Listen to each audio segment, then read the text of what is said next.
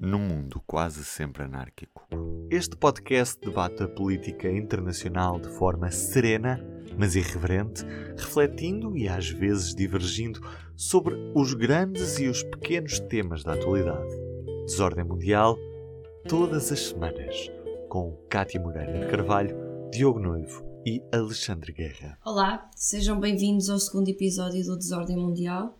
Eu sou a Cátia Moreira de Carvalho, hoje estou com o Diogo Noivo Olá, e o Cátia. Alexandre Guerra Olá. e temos o enorme gosto e enorme honra de ter connosco também o Henrique Burnet. Ahm, olá, espero que estejam bem e espero que estejam eh, instalados para começar então este segundo episódio. Henrique, começar já já por te apresentar. O Henrique é o nosso primeiro convidado do, do podcast Desordem Mundial, vem abrir a, a casa connosco. Ah, o Henrique Burnet é consultor em assuntos europeus, é professor convidado do Instituto de Estudos Políticos da Universidade Católica e é o maestro do podcast Café Europa da Rádio Observador. E ah, para quem não conhece, eu aconselho também a segui-lo no Twitter porque é sempre muito interessante ver as publicações que ele faz. Henrique, bem-vindo, obrigada. Olá Kátia, olá Diogo, olá Alexandre. Já devia ter vindo mais cedo, que é para ser tão bem tratado, isto é uma maravilha. Voltas mais vezes quando quiseres. Excesso, excesso de generosidade. Muito obrigado, é um gosto enorme juntar-me ao vosso, ao vosso grupo e a este podcast. Obrigado. Obrigado, a nós. Sendo assim, então passamos já à, à nossa primeira secção. A nossa primeira secção então é Ordem ou Desordem e eu começo, Alexandre, por ti. Olha, eh, eu esta semana vou, eh, vou para a desordem eh, e de facto é uma grande desordem o que está a passar entre a Argélia e a Espanha. Eh, Na verdade, o que está a passar entre a Argélia, Marrocos e Espanha. Portanto, há ali um, um trio que aquilo ninguém se entende. E hum, a Argélia, esta semana, nos últimos dias, tomou uma decisão muito radical no nível de política externa. Basicamente, enfim, basicamente cancelou aquilo que era Tratado de Amizade, Boa Vizinhança e Cooperação com a Espanha, um tratado em 20 anos.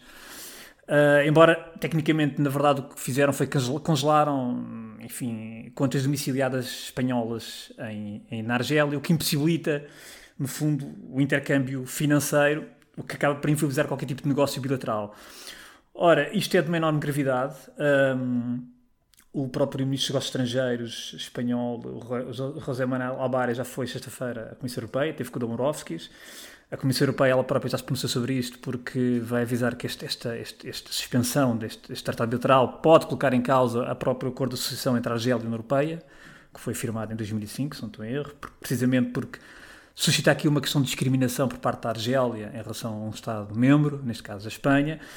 E esta, esta, esta medida é uma medida retaliatória por parte da Argélia por causa da posição que Pedro Sánchez tomou na. Enfim, na verdade, tomou em, em março e reafirmou-a na- há uns dias na- na- na- no Parlamento Espanhol, uma posição que altera significativamente aquilo que tem sido a postura política externa de Espanha em relação à questão Altera por completo.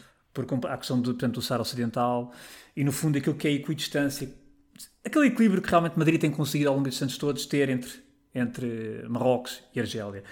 Resumindo, Pedro Sánchez, como disse o Diogo, alterou por completo aquilo que tem, que tem sido a política, o posicionamento histórico e o alinhamento histórico da Espanha em relação a esta matéria, que é uma matéria muito sensível quer para Marrocos, quer para Argélia, duas potências do Maghreb que também disputam aquilo que é, de certa maneira, um pouco. Há uma competição regional nesta região, nesta, nesta, nesta área, e tem, e tem interesses contraditórios naquilo que é o, a questão do Saara Ocidental.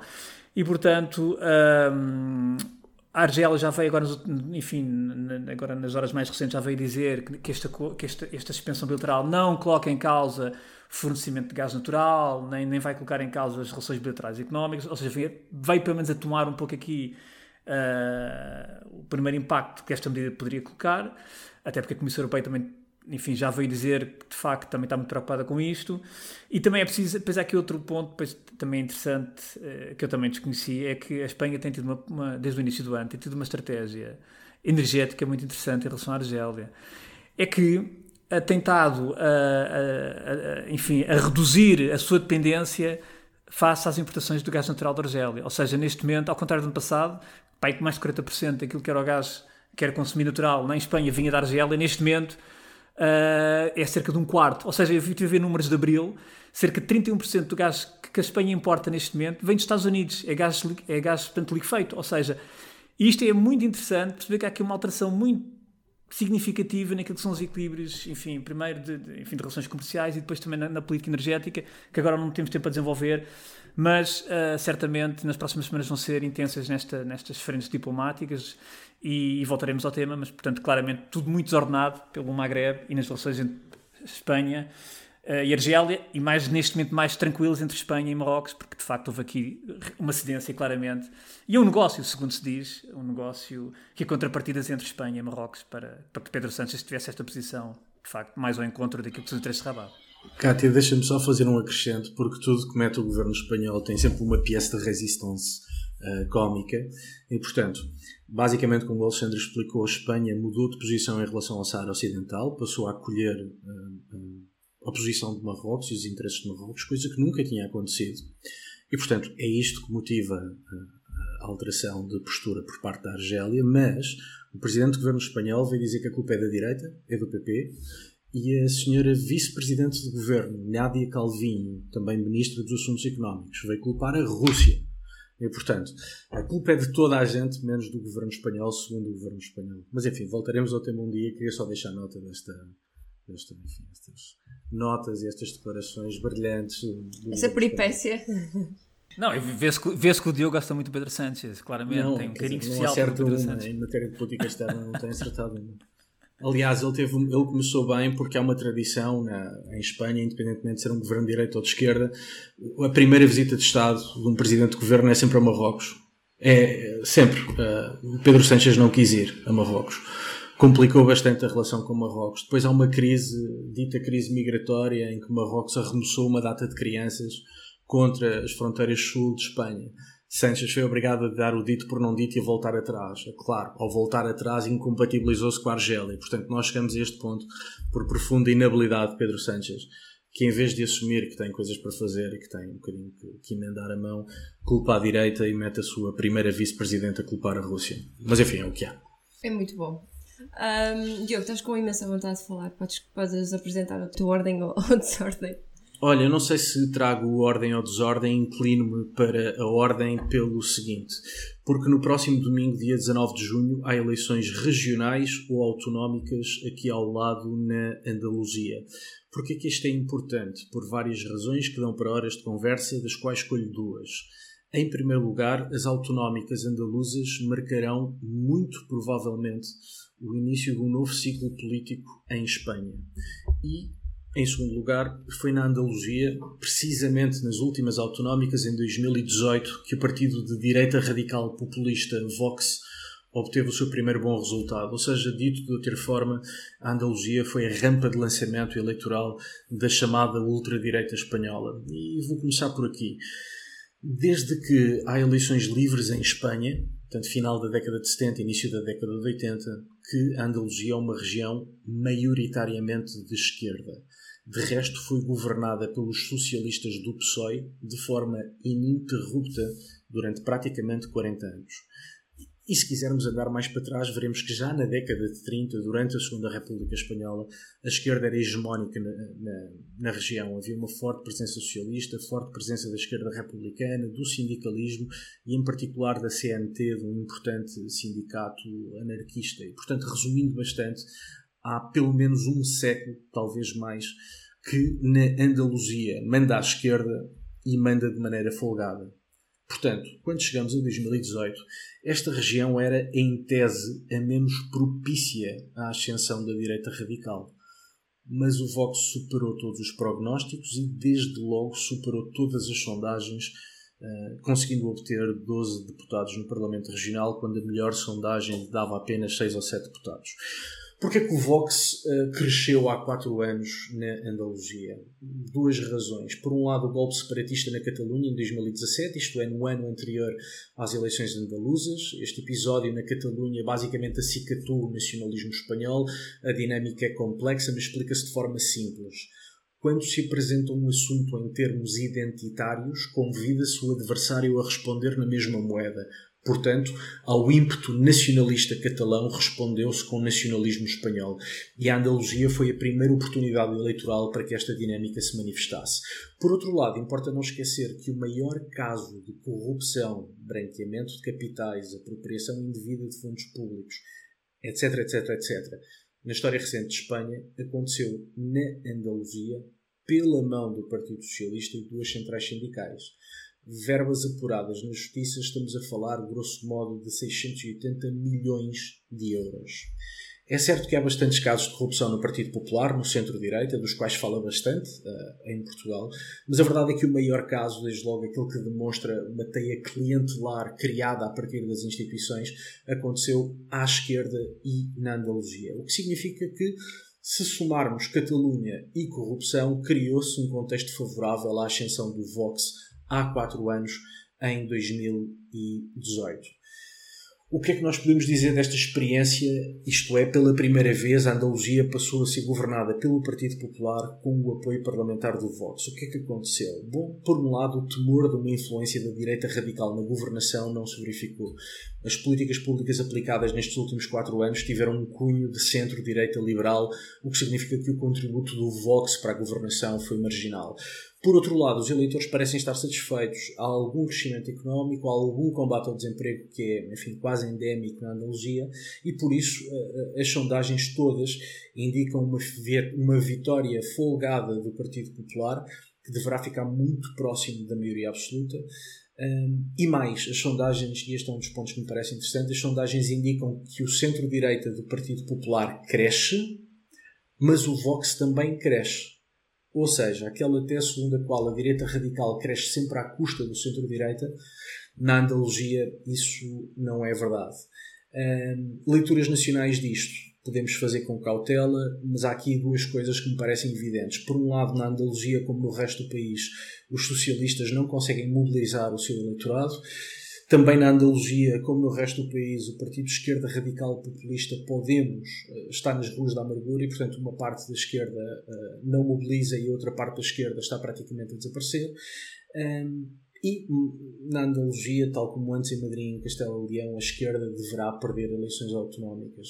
E, portanto, há aqui um, um, uma tendência de recuo da esquerda, eh, uma grande incapacidade da esquerda, mesmo numa província historicamente de esquerda. Tudo isto acontece no próximo domingo e estou convencido que, por estas e outras razões que não vos quis com todas, uh, próximo domingo começa um novo ciclo político em Espanha e começa na Andaluzia.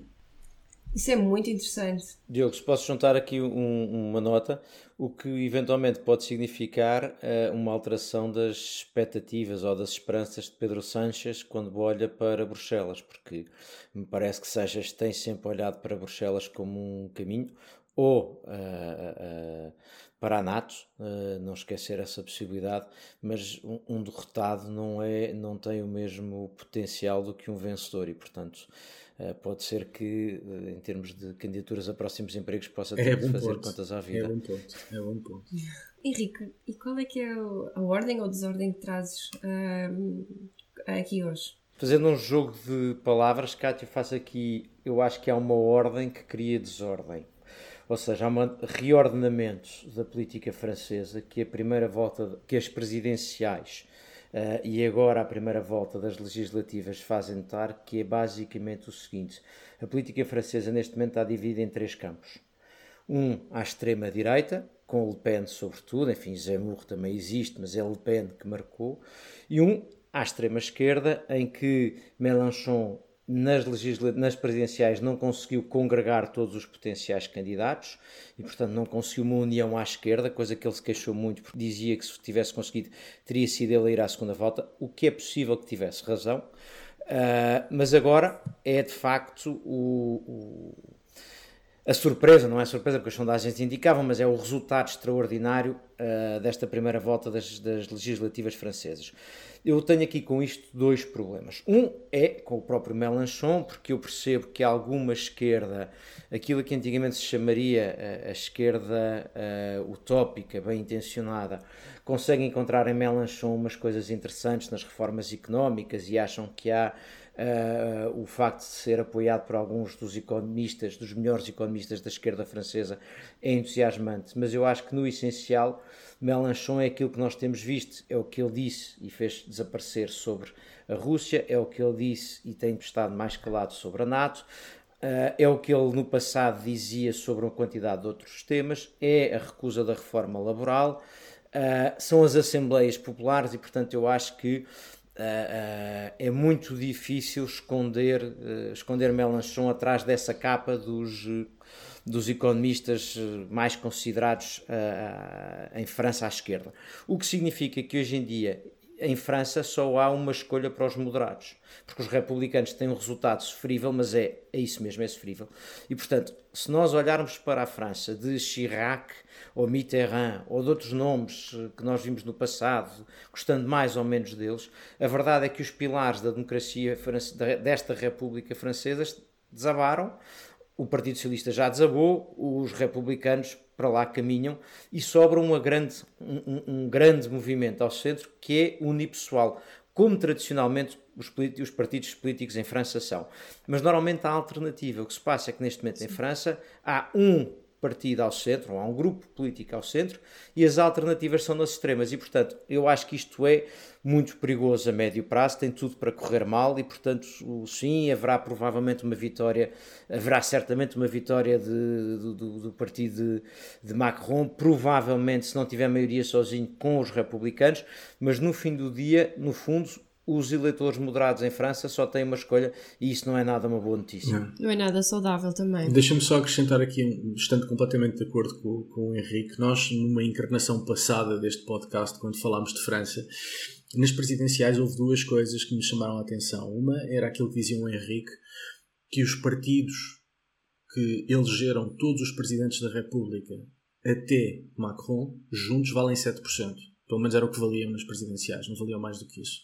E outra é que, com o fraco resultado dos verdes nas presidenciais e com praticamente o desaparecimento do Partido Socialista francês, a reorganização da esquerda fica nas mãos das bravatas insubmissas do Sr. Mélenchon. E isso é dramático, quer dizer, é, é, é dramático. Se nós à direita já sabemos o drama que é uh, termos gente como Le Pen ou Zemmour uh, da esquerda, da direita radical, com todos os adjetivos negativos que queremos colocar, a dar cabo do espaço da direita. Agora temos a esquerda refém de um radicalismo muito semelhante e, portanto, pensando em democracia, se estivermos de facto preocupados com a democracia, o que é dramático é ver que esquerda e direita estão reféns dos respectivos extremos e, portanto, subscrevo tudo o que disse Sim, mas eu também só acrescentaria, concordando também plenamente e pegando aquilo que o Diogo disse também nessa, naquilo que falamos também noutra encarnação, é verdade. Há aqui outra questão que, de facto, é, parece, é tão evidente que muitas vezes nos esquecemos disso, que é, não há mercado já, primeiro, não, não parece cada vez haver menos um, um eleitorado moderado e, e, cada vez menos há uma oferta moderada naquilo que é a resposta político-partidária. Ou seja, aquilo que é e vou meter mercado, entre aspas, moderado, quer dizer, a área moderada, está tudo a extinguir-se, quer da parte do eleitorado, quer da parte político-partidária. Isto, no fundo, não existe sem o outro. E, portanto, ou seja, é uma questão de oferta e procura. E o que, se, o que se nota é que no próprio eleitorado, é que não é só questão dos partidos, quer dizer, o próprio eleitorado, cada vez mais, a parte do, quer dizer, o eleitorado moderado, está, está a fugir desse, desse, desse, quer dizer, dessa área, não é? Portanto, e, é, é muito, e é natural também que depois o reflexo naquilo que seja a oferta política ou partidária depois também não exista, obviamente. Não tem clientela, digamos assim. Mas eu não sei se, enfim, é, é muito difícil saber o que é que vem antes ou depois, claro, claro, mas a mim claro, preocupa-me Exato, particularmente, preocupa particularmente a falta da oferta, uh, porque Sim. depois uh, uh, o eleitorado vai, vai para, o que lhe, para o que lhe sobra. E eu acho que há de facto um problema que é isto tem muito a ver também com a deslegitimação do, do que são os discursos hum, de esquerda e direita, não, não ao centro. Ou seja, cada vez que nós assistimos a esquerda a deslegitimar uma direita que não seja completamente moder... não seja completamente de centro, ou seja, não seja apenas centro, ou uma direita a deslegitimar uma esquerda que não seja puramente centro, nós estamos a deslegitimar um bocadinho os flancos ainda dentro do sistema. E o resultado disso é esses flancos que ainda estariam dentro do sistema escorregam para fora. Por isso é que eu acho muito perigoso, e isso acontece noutros países, Portugal será um exemplo de outros, que é quando nós estamos sempre a fazer uma caça à procura do, do da raiz fascista à direita ou da raiz uh, uh, perigosa de extrema esquerda à, à esquerda, estamos a deslegitimar partidos de centro e depois corremos o risco de chegar a isto, que é sobra um, há só um partido ao centro. É verdade, é verdade. Nós estamos a viver mesmo momentos de, de grande populismo uh, na Europa e, e, o contexto atual europeu não favorece o esmorecimento ou o arrefecimento destes movimentos populistas. Agora, só para terminar esta secção, uh, eu prometo que vou ser rápida. Eu também não sei, não tenho bem a certeza se aquilo que trago hoje é ordem ou desordem. Eu, eu, eu creio que tende, tende para a ordem, sim, tende para a ordem, mas mesmo assim ainda não é certo. É que uh, no final de maio saiu um documento uh, da, da Comissão Europeia, da União Europeia, um, que fala sobre, enfim, basicamente a União Europeia está finalmente a acordar para um, as incursões russas em África e para a influência russa um, no território africano, sobretudo até com, com uh, o grupo Wagner em, em, África e até quanto a este aspecto eu recomendo que que leiam e sigam a Joana de Deus Pereira, que é especialista portuguesa neste, neste tema, o Grupo Wagner. E, portanto, este relatório, aquilo que fala é que um, a União Europeia uh, vai criar uh, missões um, em, em África, sobretudo no Níger e, no, e em Burkina Faso. Estas, estas missões fazem parte de uma revisão estratégica um, nova de, do serviço do, eu espero estar a dizer bem, EEAS, e, uh, European External Action Service da União Europeia, e aquilo que pretendem fazer, uh, basicamente, é um, uma estratégia que visa combater a desinformação russa e a influência russa em território africano, através de uma estratégia de comunicação que visa expor a propaganda russa, enquanto que promove valores europeus e as missões da União Europeia em África. O Níger é que pediu uh, apoio à União Europeia com, para esta primeira missão no Níger. O Burkina Faso veio a seguir e pediu também apoio, mas suspeita-se que o Burkina Faso estejam, esteja uh, a, jogar, a fazer um jogo duplo, porque enquanto que pediu ajuda, ou seja, pediu um, um, serviço parecido àquele que o Níger pediu, ao mesmo tempo também mandou uma delegação ao Mali, onde tem, onde tem uh, lá um, as, os aliados do Kremlin, e portanto suspeita-se que o Burkina Faso esteja aqui a fazer um jogo duplo. De qualquer das formas, um, eu acho que isto, esta, esta notícia tende um bocadinho para a ordem, porque finalmente a União Europeia parece estar a acordar para aquilo que a Rússia tem vindo a fazer no continente africano, mas talvez seja too little and too late. Mas, Vamos oh, Cátia, ver, só diz. Esse, tempo, esse, esse, esse assunto que tu trazes, já referiste isso na semana passada, de passagem, eu, esse assunto surgiu primeiro, já no final do ano passado. Eu acho que a história não está toda contada. Porque as primeiras notícias que surgem, e isso uh, não tem sido muito noticiado, o que parece é que a determinada altura havia, a União Europeia estava a dar formação, por exemplo, na República Centro-Africana, a, a soldados que supostamente uh, estariam uh, a ter formação também do grupo Wagner ou seriam do grupo Wagner. Ou seja, não é claro uh, a, a determinada altura onde é que a União Europeia estava a aplicar o seu dinheiro nesses países. Uh, e com a entrada do grupo Wagner, ou seja, a fronteira começou a ficar muito tenue, muito, digamos, muito cinzenta. E no final do ano surgiram as primeiras notícias a dar conta de algum incómodo. Uh, e, de algo, e aliás, a própria União Europeia disse que ia acabar com a sua, agora mais. E, e houve o anúncio de que ia haver uma revisão estratégica da, da, da, daquilo que seria a intervenção da União Europeia nesses países, até porque ainda há relativamente uh, um mês, dois meses, a própria União Europeia tinha dito claramente que ia acabar com a sua missão, por exemplo, no Mali. Ou seja, uh, eu penso que isto tem que ser mais. Uh, não, se, não, não se contou a história toda, porque penso que houve aqui algumas questões a nível de financiamentos e de treinos e e que, como tu dizes, a União Europeia não percebeu o tempo onde é que estava metida, não percebeu o tempo, não antecipou aquilo que foi a entrada do Grupo Wagner em algum desses países e talvez terá criado alguma situ algumas situações mais embaraçosas até, diria. Sim, Mas sim. Isso, ire isso ainda iremos ver. Algumas notícias que eu tive a ler dizem mesmo sim. que a União Europeia foi expulsa pelo Grupo Wagner Exato, da República que... Centro-Africana. Eu e acho mesmo... que há aqui situações bem embaraçosas para a União Europeia. Sim. E, e, os, e os franceses no Mali, porque há aqui, uma, há aqui um aspecto interessante, não é? Que é, uh, uh, no fundo, são os, cal, os, cal, os calos dos franceses que estão a ser pisados e isso está a provocar alguma reação, não é? Por outro lado, isso talvez possa ajudar a perceber a preocupação de França com a Rússia, porque se por um lado percebe que há ali uma competição naquela região, também pode estar preocupada com o, o agravar da relação, mas isto mostra uma coisa que me parece muito importante perceber também, que é do lado da União Europeia, a União Europeia percebeu, e a Cátia sublinha esse ponto me parece muito importante, que é a, a destabilização que a Rússia tem vindo a provocar vai muito para além da zona apenas mais próxima da sua fronteira, caso máximo Ucrânia, e chega aqui à África e no fundo depois entramos na discussão sobre o acesso a matérias-primas que importam, a regiões que importam a, a, às energias. E eu acho que é muito disso que está aqui em causa uma competição uh, por influência regional. Uh, há mais um país, Kátia, tenho ideia, de que está considerado, mas ainda não está identificado para um desses, uma destas missões, mas que ainda não foi identificada, mas que é ali no Golfo da Guiné uh, e que o Serviço Europeu de Ação Externa terá mencionado, Sim. mas que ainda não identificou. É verdade, não foi identificado. Seria interessante, será interessante perceber qual é, porque um pouco mais para sul nós temos noção de que Portugal e França têm interesses divergentes quando se chega à Guiné-Bissau e, portanto, andando um pouco mais para baixo, nem mais. Uh, não é irrelevante o que é que França, uh, o olhar de França para aquela região. Mas só, só para para, só para deixar bem claro, ou seja, o que no final do ano os, os reportes que, que, estavam a surgir é que de facto podia haver a possibilidade da União Europeia andar a, fazer, a dar treino a soldados na República Centro-Africana que já estavam sob alçado do Grupo Wagner.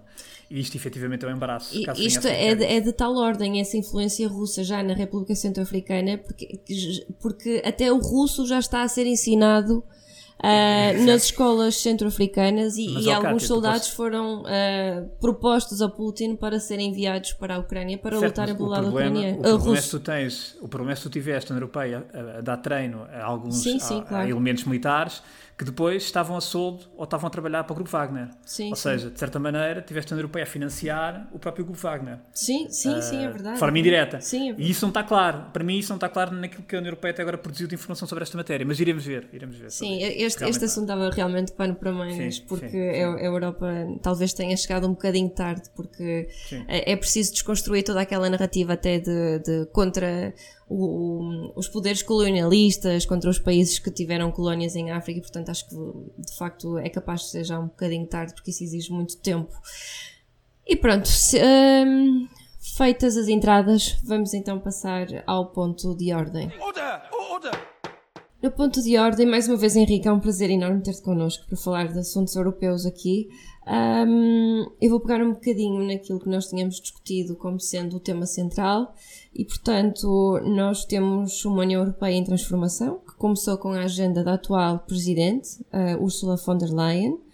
Um, no entanto, em 2020 eclodiu uma pandemia, que ainda estamos a viver em pandemia, um, e, e além disso, no início deste ano tivemos um, uma guerra a, a acontecer uh, na Europa, na Ucrânia, que embora já fosse previsível, nada, digamos, foi feito para travá-la a tempo. E, portanto, isto leva à necessidade de haver alguns ajustes, algumas adaptações e algumas alterações desta transformação que a União Europeia quer fazer. Posto isto, Uh, em que ponto é que estamos em relação a esta transformação e tendo em conta estes acontecimentos que surgiram e que não eram totalmente previsíveis, sobretudo a pandemia? Cátia, eu, eu se calhar ia começar aqui por uma personagem que eu acho que é central neste, neste processo todo, e mesmo quando eu não concordo com as suas uh, opções políticas, acho que tem sido, tem tido o mérito de ter tido visão e ter, ter há, há, regresso da política, ou há política na Comissão Europeia, que é a Presidente uh, Ursula von der Leyen. É, é, muito perigoso elogiar políticos mortos, porque às vezes descobrem coisas que não sabiam. Políticos vivos também é muito, é, é muito perigoso, porque ainda podem fazer disparados. Políticos em exercício de funções é arriscadíssimo.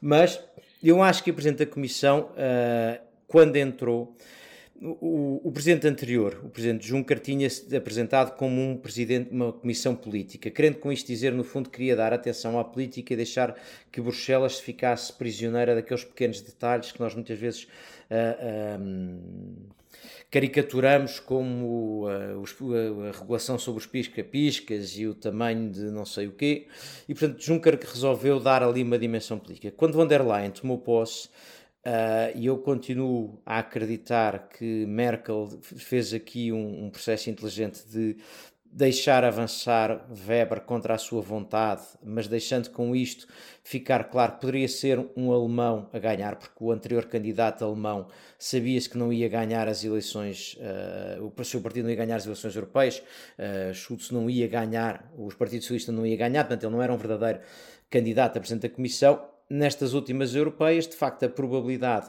uh, do PPE ganhar e, portanto, o candidato do PPE, segundo a lógica lá do Spitzenkandidat, poder liderar a União Europeia, a Comissão Europeia existia. Eu acho que Merkel deixou ficar sentada a ver o jogo, sabendo que ninguém queria Weber e, no fim, acaba por ser uma solução que é, é, uma, é do PPE, é da Alemanha, mas é uma mulher e é muito mais próximo de Merkel. E, portanto, eu acho que houve aqui uma escolha inteligente.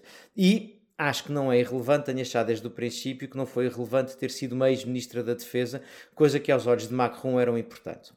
E o que é que eu acho que aconteceu aqui? Von der Leyen apareceu como percebendo e dizendo que queria ter uma comissão geopolítica. Eu acho que isso quis dizer que von der Leyen percebeu que o mundo se estava a reorganizar e que a União Europeia tinha que ter um, um novo lugar no mundo. Ou seja, muito mais do que apenas uma questão interna, era uma questão de novo lugar no mundo. Só que entre esse momento uh, inicial e hoje passaram-se uma pandemia que ainda não acabou, uma guerra em curso e uma saída atabalhoada dos Estados Unidos do Afeganistão. Eu acho que são três peças que vieram destabilizar o projeto uh, original. O projeto original da Presidente da Comissão foi: vamos fazer isto à volta de tentar recuperar influência económica a partir de dois, duas áreas, o verde e o digital aquilo que me parece é que quer uma política, quer outra, são essencialmente políticas económicas e que passam muito pela ideia de que havia muito dinheiro por aí que não tinham de investir. E, portanto, vamos forçar a transição digital, certamente também por razões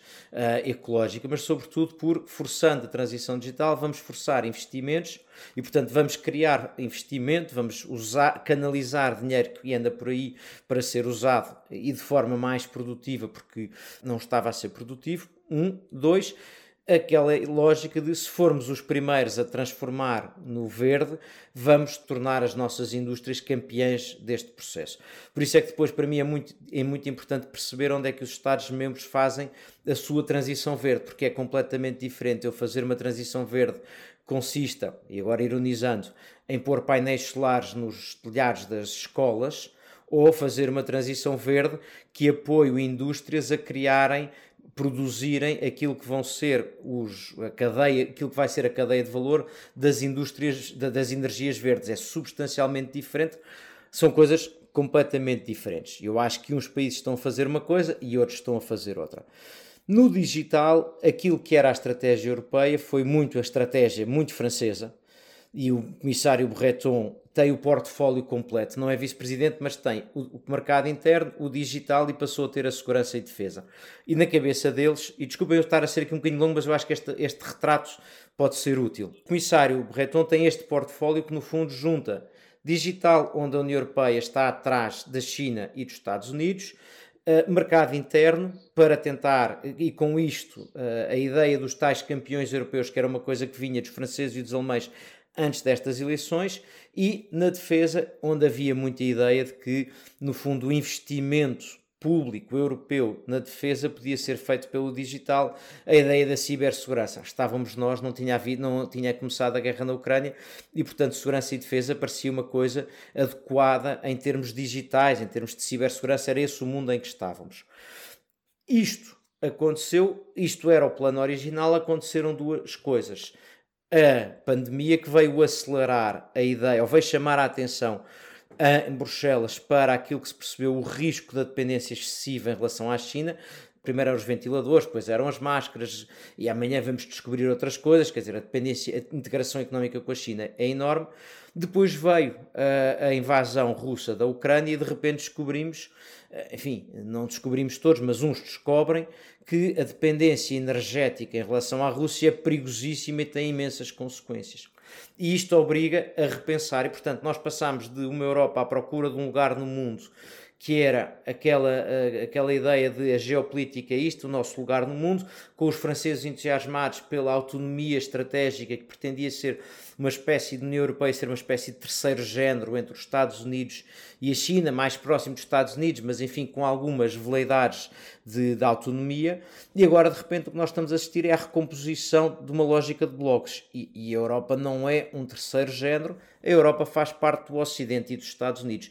O que lhe aconteceu, que o Afeganistão ensinou, e a guerra na Ucrânia está a demonstrar, é que tem que tomar mais conta da sua segurança e da sua defesa, mas tem que o fazer alinhada com os Estados Unidos. Eu acho que esta é a grande transformação que nós estamos a assistir e acho sinceramente nós estamos a assistir a, a, a um momento que só tem paralelo nas nossas vidas com a queda do muro de Berlim, para os mais velhos daqui desta conversa, talvez pelo menos eu, uh, porque quem não tem.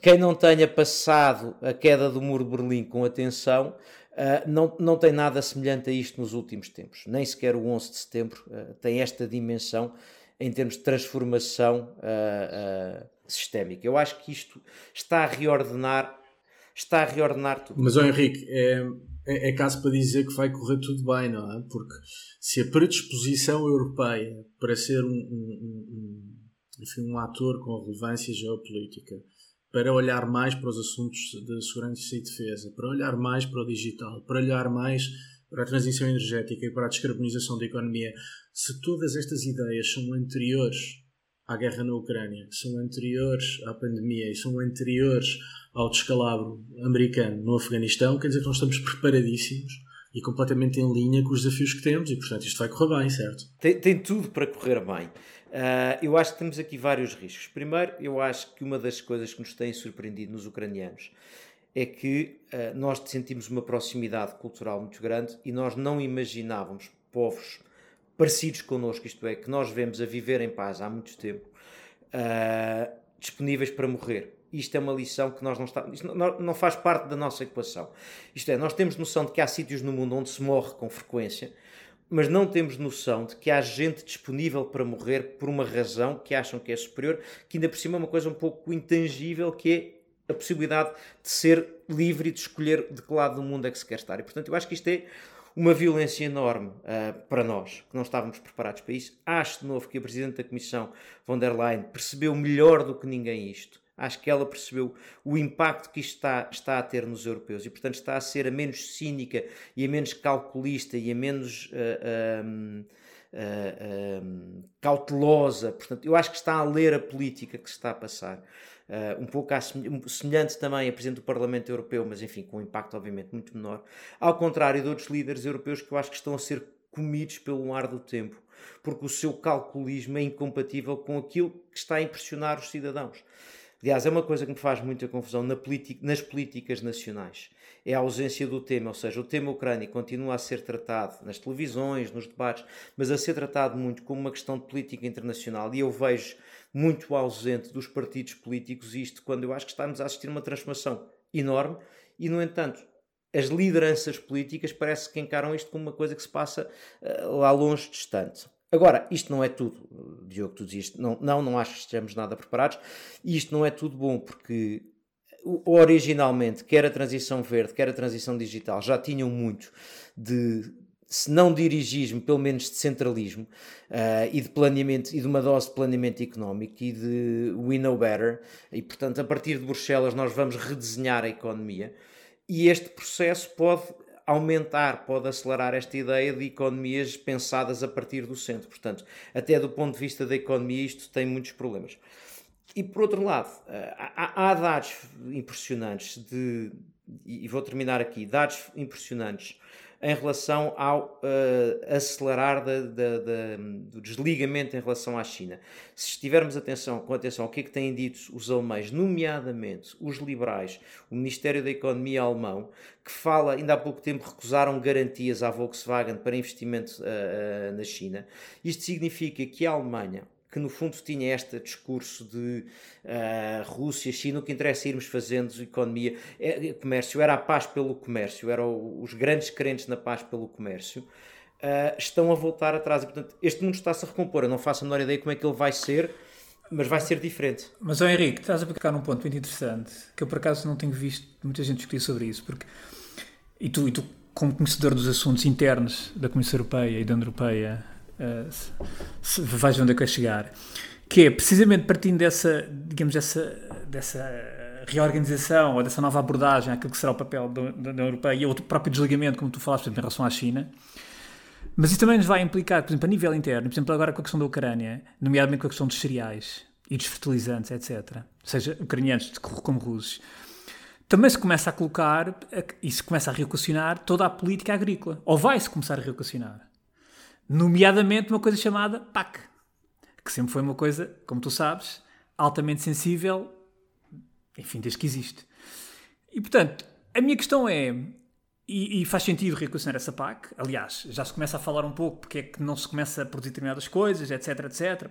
A coisa não é assim tão simples, mas a minha questão é, tu achas que este tipo, este, ou seja, estes desafios que estão a colocar à União Europeia, que por um lado podem servir de catalisador para acelerar, acelerar e, e, aprofundar uma série de, enfim, acelerar uma série de, de mecanismos e também de cooperações uh, reforçadas, mas por outro lado poderá suscitar aqui ou reabrir alguns, algumas discussões que sempre foram uh, motivo de discórdia e de grande debate interno, nomeadamente a PAC, por exemplo, ou, ou, ou então se quisermos a política industrial, por exemplo, começasse a ter novamente indústria para produzir uh, máscaras, para, para produzir. Uh, portanto, ou seja, a tal reindustrialização que se fala novamente na Europa e que os alemães já começaram a perceber de facto que alguma coisa vai ter que mudar.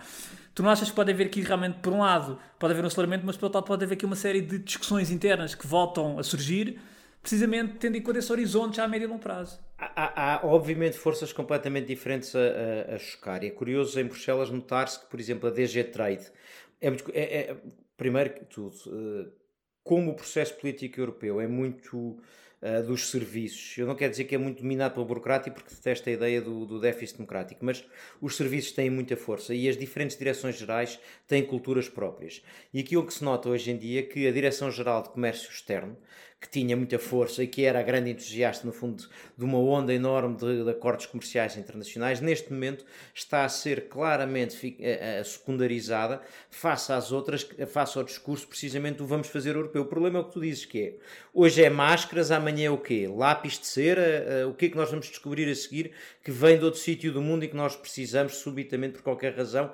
Portanto, quer dizer, aqui a seguir fazemos uma centralização económica. Depois há aqui outro problema, que é por um lado, sim, é perigoso depender tanto de, de, de uh, geografias que podem chantagear, ou seja, que não estão no mercado da mesma maneira que nós estamos. Mas nós não nos podemos esquecer que o comércio internacional fez, trouxe milhares, milhões de pessoas, tirou milhões de pessoas da pobreza pelo mundo fora. Uh, e isso ajuda a fazer amigos. E nós não podemos agora com este processo, esquecermos da África, esquecermos da América Latina e deixar de fazer amigos com esta gente toda. Ou seja, nós voltarmos a fazer aqui uma fronteira, uma, uma fortaleza à volta e não comerciar com estes lugares, vamos criar um problema. Portanto, se calhar temos que divergir da China, mas não, não divergir da, da Ásia. Uh, se ouvirmos o que é que os indianos estão a dizer, a expectativa dos indianos é que nós olhemos para eles com, se calhar, os olhos com que andámos a olhar para a China. Portanto, eu tenho muito medo de uma política muito dirigida, que a partir de Bruxelas, de repente, descobrimos tudo o que queremos. O que não quer dizer que nós não tenhamos que reconhecer que fomos ingênuos em acreditar, e acho que foi uma crença que veio dos anos 90 em diante, que o comércio internacional ia fazer a paz. Aquela, eu, eu, eu há tempos fui recuperar, uh, e, e, é um ensaio Uh, nada muito, muito denso, mas na altura marcou-me. É uma coisa dos anos 90 que era a teoria de que não há guerra entre países que têm McDonald's. McDonald's uh, a teoria, a teoria dos arcos dourados. Exatamente. Que é uma coisa que depois perdeu atualidade, porque logo na guerra da, da, da Jugoslávia perdeu alguma atualidade, mas o sim. conceito era, percebia-se o que, é que estava por trás, não é? Que era sim, sim. Quem entra para este mundo da, do mercado não quer guerra porque uh, o mercado não funciona com isto. Bem, a Rússia e a Ucrânia veio desmontar isto e nós temos noção de que isso está em causa. Embora essa ingenuidade, Henrique, eu acho que continua a existir, sobretudo em relação à China, não é? Nós temos uma espécie de, de histeria coletiva agora em relação à Rússia, mas se nós pensarmos bem os argumentos que aduzimos, e do meu ponto de vista corretamente, para querer cautela e distância na relação com a Rússia, esses mesmos argumentos são aplicáveis à China. Uh, sem tirar nem pôr, não é? atropelos aos direitos humanos, violação gravosa do direito internacional, existência de campos de concentração para minorias étnicas dentro da China, a economia de mercado chinesa é feita por empresas de Estado que não têm, como as demais empresas, o objetivo de ânimo de lucro, tem como objetivo controlar setores estratégicos em países estrangeiros. E, portanto, estamos a falar de uma potência revisionista que não gosta do atual sistema internacional, que trabalha dentro desse sistema internacional para o rever e para o reverter, se possível, e nós estamos um bocadinho a fazer de conta que isto não acontece. Não é? Só olhamos para a Rússia. É impressionante porque. Sendo certo que estou de acordo, não podemos generalizar isto ao conjunto da Ásia. Nisso estou completamente de acordo contigo. Absolutamente de acordo. Repara, tudo, tudo que. Tirando invadir um país vizinho, a China, as coisas que a China faz no seu interior são inclusive muito mais graves do que as que a Rússia faz no seu interior. Claro. O que ainda não aconteceu claro. foi de repente resolvermos comovermos. Isso é uma coisa que me parece interessante, um, para as empresas. Claro. Porque assim como um dia algumas empresas acordaram e descobriram que continuarem na Rússia era impossível, muito antes dos embargos começarem, houve empresas que tiveram que sair da Rússia. E parece-me que as empresas precisam perceber que um dia destes, de repente, há um movimento, há um vídeo, há umas imagens, há um massacre e de repente as empresas são confrontadas com não compramos mais destas empresas que estão na China. Um, esse risco Nem mais. Nem Dois, mais. eu tenho, uh, e aí tenho noção de que sou minoritário, e num caso admito que posso estar mesmo a dizer um grande disparate, que é, um, eu não compro a teoria de que a China não gostou da, da, intervenção, da invasão russa uh, na Ucrânia, porque isso vai contra a sua, a sua uh, visão sobre a política internacional de estabilidade de fronteiras. Porque eu acho que a China pensa sobre Taiwan exatamente o mesmo que a Rússia pensa sobre a Ucrânia. E, portanto, na cabeça da China, o que a Rússia fez é o que eles potencialmente fariam um dia. Portanto, eu, eu, não, eu não compro essa teoria. Onde eu acrescento, e aí admito que posso estar a, dizer um enorme disparate, mas a mim custa-me olhar para o que se passou, e ainda se passa, mas para o que se passou no momento mais alto, de uh, uh, o, o, política de Covid-0, o impacto económico, o impacto extrafronteiriço do Covid-0 na China, em particular em Xangai, e em particular em Xangai, que é o Porto que tem a influência que tem. A mim custa-me acreditar que uh, a grande preocupação, mas os especialistas da China provavelmente contrariar-me-ão, mas custa-me acreditar que o cálculo económico do prejuízo gerado no Ocidente não, faça, não esteja pelo menos presente. Eu não estou a dizer que é, foi esse o objetivo, mas está, há de estar presente. E há aqui uma coisa, eles leem os mesmos jornais que nós, ao contrário, nós não lemos os mesmos jornais que eles, ou seja, eles leem-nos a dizer que queremos reduzir a dependência. Nós não os lemos porque eles não são uma sociedade plural aberta e, portanto, nós não sabemos o que é que está na cabeça deles.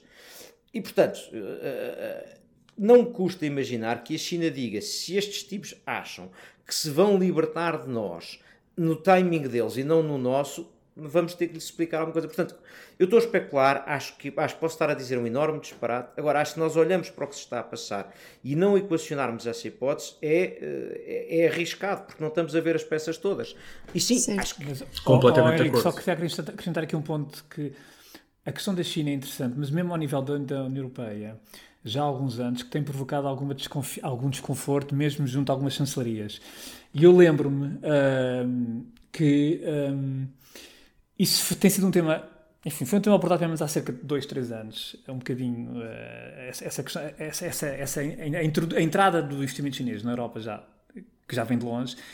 Nomeadamente, por exemplo, em países como Portugal, que é um país altamente exposto, é um dos países mais expostos ao investimento chinês. Uh, penso que Portugal, Grécia também e a Hungria também. E, e eu, e eu recordo-me, isto vai há cerca de 3 anos, não mais do que isso, 3, 4 anos, vai 3 anos E eu recordo-me que uh, a posição portuguesa era uma, uma posição particularmente desconfortável nesta matéria porque efetivamente é um dos países que, está, que tem e continua uh, fortemente convicto das, das, virtudes dessa, enfim, dessa abertura ao investimento chinês, que aliás, como nós sabemos, hoje em dia controla setores estratégicos, ou tem uma grande tem uma palavra muito forte em setores estratégicos em Portugal. E, Energia, e, portanto, É verdade, é um facto que a questão chinesa já suscita alguma preocupação nos anos mais recentes e também é verdade que Portugal surge como um país numa situação particularmente desconfortável sobre e eu sobre essa matéria não tenho visto os governantes portugueses tomarem nenhuma medida, digamos, estratégica. Ou seja, este, eh, nós sabemos como é que o investimento chinês foi acolhido há muitos anos. Uh, eu penso que até talvez o grande movimento tenha começado com o engenheiro Sócrates, se não estou em erro. Uh, talvez tenha sido um dos grandes adeptos, entusiastas do, do, do investimento chinês e provavelmente faz sentido haver investimento chinês, eventualmente. O que se calhar não faz sentido é a enorme receptividade que nós demos a esse investimento chinês e, e a forma como permitimos que esse investimento chinês entrasse em setores estratégicos em Portugal, que colocou Portugal como um dos principais receptores de investimento chinês na Europa neste momento. E isso é, parece-me que é uma situação particularmente embaraçosa para Portugal. Eu acho que não sei o que é que achas sobre eu, isso. Acho que tens razão, mas acho que nós temos que olhar para o, para o reverso, que é nós, como somos um país uh, não rico e não muito exportador, olhamos nessa perspectiva, isto é, nós, nós temos muito investimento chinês, ou seja, há muito do, nosso, do investimento em Portugal que é chinês e, portanto, somos, se quisermos, provavelmente condicionados por isso, mas o reverso da medalha, os países ricos europeus que são muito condicionados por exportarem muito para a China não ficam menos dependentes. Isto é, quem tem na certo. sua balança, balança de exportações um peso enorme da China não é mais livre, claro. digamos, do que uhum. nós. Eu percebo esse ponto, sim, sim. acho que é verdade, sim. acho que não se foi pensado o suficiente, acho que foi, fez parte da ingenuidade, de, também fez parte dessa ingenuidade. Repara, há, há uma coisa curiosa que é seguir a, a 89, 90 a ideia de que isto pelo comércio íamos todos chegar a, a, conviver pacificamente. E por outro lado que não queríamos implosões de grandes países fez com que houvesse uma complacência enorme quer com a China quer com a União Soviética enfim com o, diálogo, com o desfazer da União Soviética.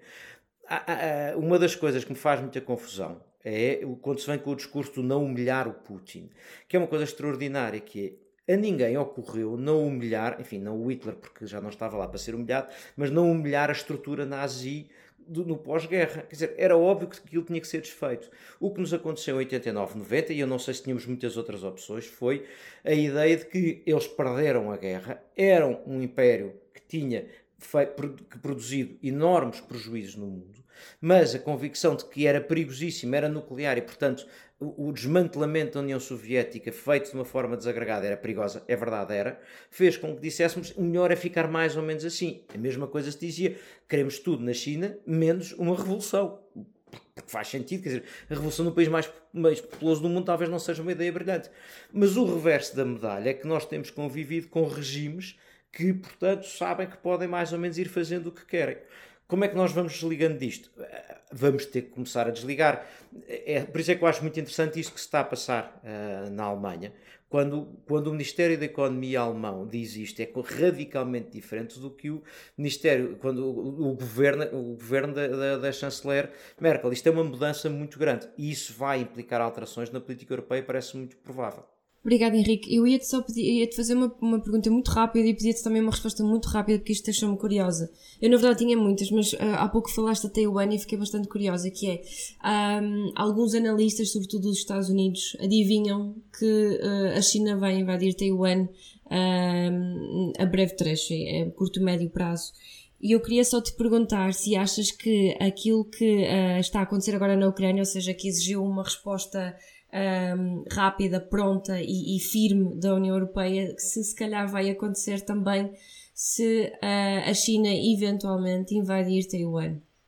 É que a China a única coisa que não fez, não é? Uh, comparativamente com a Rússia foi invadir, foi, foi. mas há quem diga que isto vai acontecer em breve, em breve trecho.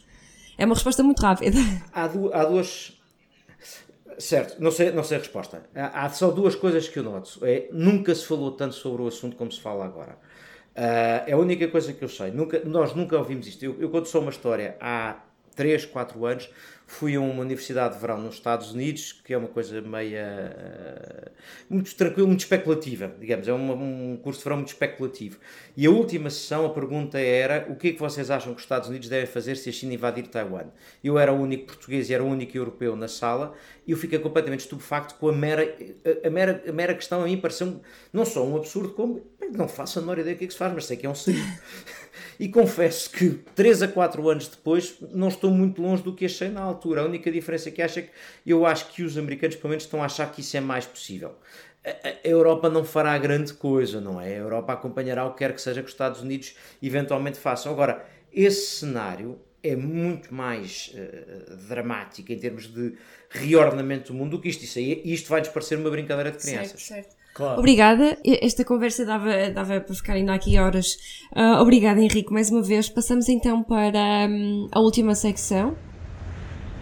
A última secção é o Sem Fronteiras e uh, eu há pouco comecei pelo Alexandre, agora vou começar pelo Diogo. Bom, nós falámos de Europa, antes no início do programa falámos de Espanha e eu lembrei-me de uma frase do José Ortega y Gasset, que é muito célebre em Espanha, sobretudo na intelectualidade espanhola, que é Espanha é o problema, a Europa é a solução. Esta é uma frase que é uma frase feita, com a qual eu não estou nada de acordo, mas é uma das frases mais importantes do José Ortega Gasset e que marcou muito do que é a intelectualidade e o pensamento político em Espanha. Há um, há um grande livro uh, de um grande historiador chamado Santos Juliá, que reuniu os seus ensaios os seus artigos num livro chamado Demasiados Retrocessos, Espanha, 1898-2018. 1898 é a data do trauma coletivo, quando Espanha perde o Império, e 2018 é quando se forma a atual solução governativa em Espanha, que também, em alguns aspectos, é traumática. E, portanto, nós temos um livrinho, o livro é espanhol, está editado pela Galáxia Gutenberg. Uh, temos um livrinho que reúne ensaios que, durante um século, explicam a história de Espanha, explicam a história de Espanha sem atavismos, sem aquela ideia de que Espanha está condenada a guerras fratricidas, que Espanha está condenada ao atraso. É uma história de um século de Espanha muito virado para a Europa, muito virado para a resolução de problemas internos. É curioso porque Santos Juliá não são um dos nomes mais importantes da historiografia em Espanha, mas é uma historiografia que está alinhada no centro-esquerda e, portanto, é um homem que pensa claramente, ou pensava, morreu há não muito tempo, de centro-esquerda. E é curioso como alguém do centro-esquerda consegue olhar para a guerra civil como ele olhou, eh, consegue perceber as vantagens da democracia. Enfim, há aqui uma esquerda em Santos Juliá que praticamente já desapareceu em Espanha, infelizmente. E, portanto, é um, é um grande pensador, é um grande historiador, é, é uma voz da intelectualidade do centro-esquerda em Espanha que tem desaparecido e que pensava Espanha dentro da Europa. Aliás, nem concebia Espanha fora da Europa. E por isso a minha sugestão é esta coletânea magnífica de ensaios chamada Demasiados Retrocessos, Espanha 1898-2018, do historiador Santos Juliá, editado pela editora um, Galáxia Gutenberg. Olha, isso é muito interessante, Diogo. Obrigada por teres trazido. Obrigado. Um, Alexandra, um, queres partilhar o teu Sem Fronteiras? Sim, o meu Sem Fronteiras é Sem Fronteiras. Eu não vou sugerir isto, esta leitura a ninguém. Se calhar os mais novos nem sabem que isto existiu alguma vez. É uma coisa chamada Constituição, a Constituição Europeia, Europeia não é? Ai, de Deus. Tu és isto mau, é... Baú, Alexandre. Repara, não, mas isto, isto, não, repara, isto eu comprei na altura. Espera é aí, qual é que é a altura? Estavam confiantes é que isto ia. É dois, 2004. Portanto, 2004. O Henrique deve se lembrar bem disto. 2004. Depois vieram os franceses, é vieram os, os, os, Exato, isto os depois neerlandeses. não avançou. Exatamente, este Ainda projeto bem. da Constituição Europeia não avançou porque teve, foi referendo em 2005 e foi, foi chumbado pela França e pela Holanda. Mas efetivamente a União Europeia esteve muito próxima de ter uma Constituição Europeia. Uh, não fossem esses dois países de facto terem em referendo uh, rejeitado este projeto.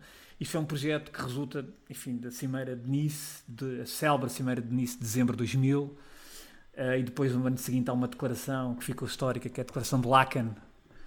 eu acompanhei de perto esse, todo esse processo, e a Declaração de Lacan é que lança este processo. Depois há uma conferência intergovernamental e depois há uma convenção para o futuro da Europa, liderado pelo, não sei se recordas, Henrique, pelo Valéry Giscard d'Estaing, e Que é o a famosa esta- convenção, Exatamente. que é o que leva exatamente ao texto base e que depois é aprovado em 2004 e, é assinada em 29 de outubro de 2004 em Roma, portanto, esta Constituição Europeia, este tratado que institui a Constituição Europeia, e que em 2005 efetivamente é chumbado por dois países, a França. Eu trouxe isto porque isto é um documento que eu acho que tem muita piada, é um documento histórico. Uh, eu, na altura, comprei este livro, que vai daqui a uns anos. Isso. Efetivamente, se formos ver bem, dizer, o Tratado depois de Lisboa, uh, que vem de reformar novamente, de reformar novamente algumas instituições europeias, na verdade, depois uh, consegue, fica em caminho, não é? Portanto, fica, mas fica, mas fica aproveita muito o que está aqui. Mas, ouçam, já nomeadamente agora, na Carta dos Direitos Fundamentais, porque a Carta dos Direitos, aqui nesta Carta dos Direitos Fundamentais está dentro da própria Constituição Europeia e atualmente não está dentro dos tratados. Está, é, é vinculativo, mas é, no fundo não está dentro dos próprios tratados. Ou melhor, é, é, é, juridicamente vinculativo, mas enfim, é um documento à parte, de certa maneira, não é? Mas, mas, mas, mas se, se quiseres se quiseres arranjar outra relíquia, que eu espero que seja apenas uma relíquia, uh, é ires procurar o que sejam os resultados da. Porque os franceses gostam muito de Estados Gerais, não é? E, portanto, também promoveram estes, a Conferência sobre o Futuro da Europa. Macron promoveu Sim. a Conferência Sim. sobre o Futuro da Europa, uh, que concluiu também que era preciso fazer uma, uma, um, é. uma grande. Já não, não, era uma não, Europa B, não, Estados era? Gerais, era uma mas é a Europa ideia B. de trans, querem fazer, não, querem fazer uh, uma, uma coisa parecida, não com uma Constituição, mas umas alterações aos tratados, com várias ideias que eu espero que tenha o, destino, o mesmo destino que esse lindo livro que gostava que nos Mas, mas oh, Henrique, sabes, mas, há uma. Mas é que esta conferência que agora terminou, agora, essa conferência que estavas a falar, que foi sobre o futuro da Europa, que foi agora recentemente, foi, durou um ano, é que teve, tinha uma grande diferença em relação a esta convenção. É que esta convenção, quando foi criada pelo Vala, presidida pelo Valéry Giscard d'Estaing, é que tinha realmente o propósito de reformar as instituições, portanto, tinha, tinha uma lógica de, enfim, reformista. Esta, esta conferência, nem isso. Quer dizer, no fundo era suscitar mais debates, mais debates. Esta, pronto, conferência tinha, esta conferência para mim tinha um grande problema, que era o, o resultado final estava desenhado à partida por quem a inventou, entre eles o, o Verhofstadt. Uh, e há um grande mérito para mim da presidência portuguesa, uh, enfim, talvez não assumam, mas tenho a certeza que, que sorriem quando digo isto, que é quando propuseram que aquilo tivesse vários presidentes e vice-presidentes e co-presidentes, criaram uma coisa impossível de gerir que, que, não ia chegar a grandes conclusões. Eu acho que isso foi um grande mérito, mas enfim, eu não sou grande Epá, entusiasta, mas, oh, como Henrique, se nota. Não, mas eu, e tu sabes mais é que não, só que um dos problemas da Comissão Europe, da, da, das instituições europeias é que de facto continuam a fazer, eles te, fazem muitos fóruns, mas continuam a ser fóruns muito, muito para dentro, ou seja, onde tu tens europeístas que estão lá dentro, ou seja, o resultado é sempre em, em função daquilo que é o pensamento europeísta, expectável, exatamente, quer dizer, e, e tu isso notas nos vários fóruns que existem aos, aos vários níveis. E, portanto, e desvalorizas é um as instituições democráticas, achar que é preciso fazer um, uma conferência sobre o futuro da Europa, para os cidadãos dizerem o que pensam sobre a Europa, nos grupinhos com, com os debates, Já, exato, sempre... uma coisa que se chama eleições europeias, é uma desconsideração enorme claro, processo democrático. Obrigada, Alexandre. Uh, Henrique, o que é que nos trazes? Para Sem Fronteiras. Terá coisas muito, muito, mais, muito menos intelectuais do que. ou, ou, ou é, com valor Mas, histórico. Seguramente mais entusiasmantes. muito mais pop. o meu contributo é completamente pop.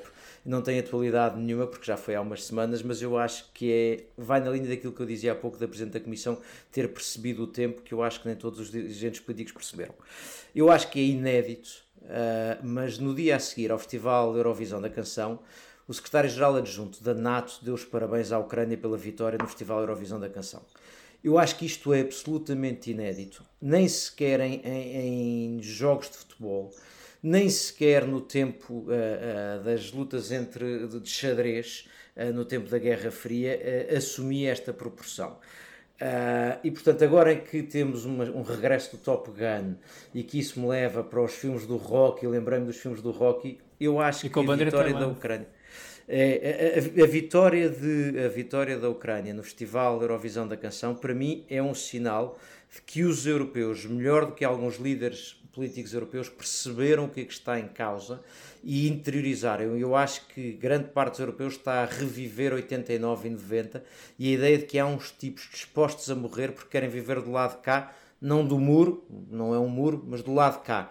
E eu acho que nem todos os líderes europeus estão Bem. a perceber isso. Isso é muito interessante e é verdade. E mais uma vez frisar isso também é muito, muito importante mesmo, porque acho que em algumas camadas pequenas, poucas da população, isso não passou bem.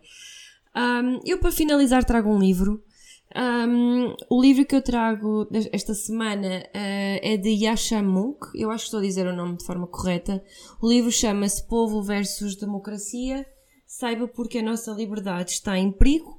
Este é um livro de 2018 em que Monk escreve sobre as fissuras na democracia, explicadas por três acontecimentos, segundo o autor, que são uma economia estagnada que levou à desigualdade de rendimentos, os movimentos identitários e nacionalistas em reação à crise migratória e também e o terceiro ponto, as redes sociais que servem de altifalante para movimentos nacionalistas e populistas que dizem aquilo que as pessoas querem ouvir.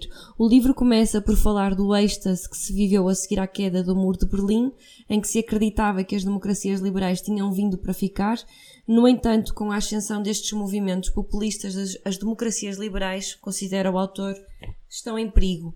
Para isto, para combater o perigo, não é? Para tentar um, uh, retirar o perigo a, a, às democracias liberais, o, o Yasha Munk propõe três soluções que são domesticar o nacionalismo, consertar a economia e renovar a fé cívica, que basicamente, como quem diz, é, é ir ouvir as pessoas, é voltar a, a construir a, a, confiança nas instituições políticas e democráticas e diminuir as desigualdades um, económicas. E, portanto, este é um livro que eu acho mesmo muito interessante. É bastante, quer dizer, não é bastante grande, mas é um livro grande, mas uh, está escrito de uma forma bastante acessível e muito simples. E eu acho que é um livro que, que enfim, que, se, que devia de ser lido, apesar de ser 2018 e ainda está bastante atual. Posto isto, terminamos. Henrique, obrigada. Estás convidado para uma próxima vez, uma próxima, segunda, terceira vez, o que, o que for, porque acho que esta conversa tinha ainda bastante para, para ser dito. Um, Alexandre e Diogo, vamos para a semana. Vamos para a semana. Obrigado, Henrique. Deixa aqui um abraço grande ao Henrique. Obrigado. Obrigado, Henrique. Um abraço ao Henrique também. Cátia, Alexandre e Diogo, agradeço-vos muito e, e devo dizer que gostei muito deste Erasmus de podcast. Nós já tínhamos tido o Diogo do outro lado. Acho que temos de fazer mais disto, que isto parece muito bem. E foi um gosto estar obrigado, até. À próxima. Temos de ter mais vezes deste lado também. Sem dúvida. Obrigada. Obrigado. Abraço, abraço a todos. Obrigado. Deus. Abraço a todos. Pode voltar a ouvir este e conhecer novos episódios em público.pt e na sua aplicação para podcasts. O público fica no ouvido.